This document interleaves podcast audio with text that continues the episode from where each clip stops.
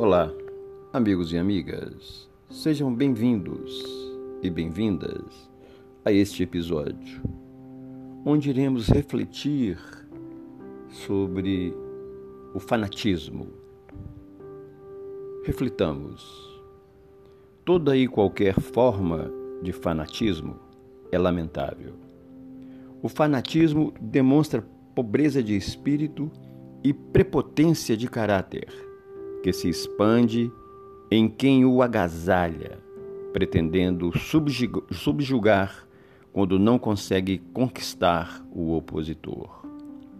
Responsável por trincas corrosivas e por guerras de longo curso, fomenta ódios inomináveis que comburem as criaturas que os animam e fulminam aqueles contra os quais são dirigidos. Na raiz da posição fanática encontra-se a presunção apaixonada que se atribui o direito exclusivo e pessoal da verdade em detrimento das demais criaturas. Mesquinho, corrompe a alma, intoxicando-a com morbo deletério de difícil terapia. O fanático possui uma ótica distorcida a respeito da vida e dos acontecimentos, renteando nas fronteiras de graves desequilíbrios da mente e da emoção, enxergando somente o que lhe apraz e convence.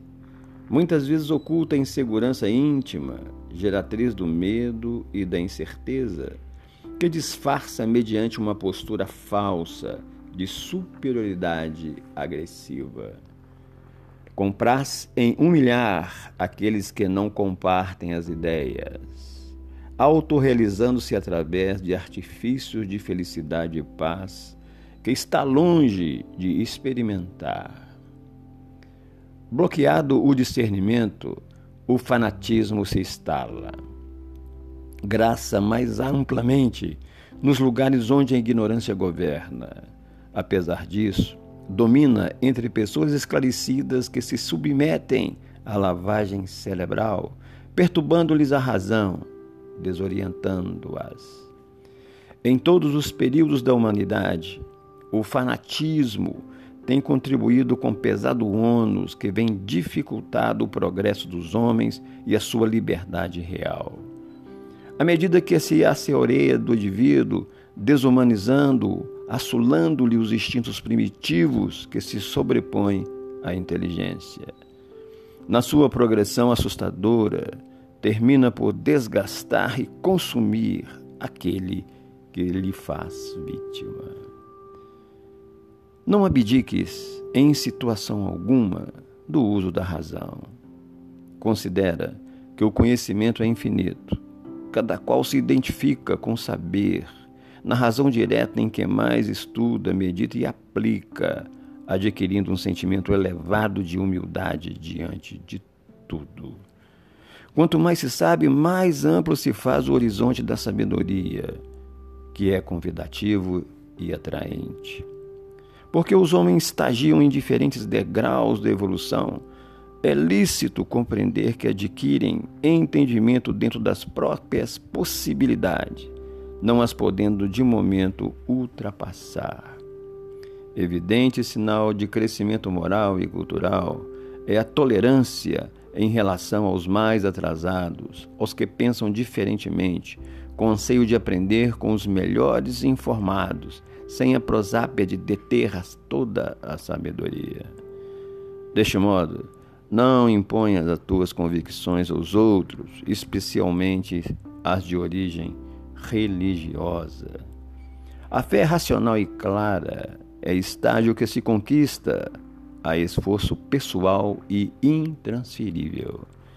Convidado a expor a tua crença, faze-o com naturalidade, sendo sincero para contigo mesmo e fraterno para com teu ouvinte. Poupa-te a desagradável e descortês atitude da crítica improcedente às opiniões e confissões alheias. Demolir sem recurso de edificar é mal de grave consequência. Ser severo para contigo e permite que os outros sejam liberais na sua forma de vida e comportamento. O fanatismo faz muitas vítimas que se desajustam e atormentam os outros nas modernas comunidades da terra. Não lhes reforce as suas fileiras. Sábio por excelência, Jesus nunca se impôs, jamais se rebelou, não agredindo em circunstância nenhuma instado a polêmicas vazias, devolvia as interrogações e ilustrava o seu pensamento com notáveis parábolas que, que desanimavam os opositores gratuitos por falta de argumentos deles, sem discutir, sem debater. Simples e convicto, e convicto, expôs sem impor, apresentando as notícias do reino de Deus sem que utilizasse de quaisquer sofismas ou artifícios verbalistas, muito do agrado dos polemistas e fanáticos de todos os tempos. Que possamos refletir sobre esses ensinamentos que foram extraídos do livro Otimismo, trazido pelo espírito Joana de Ângeles, através da psicografia de Divaldo Pereira Franco reflitamos.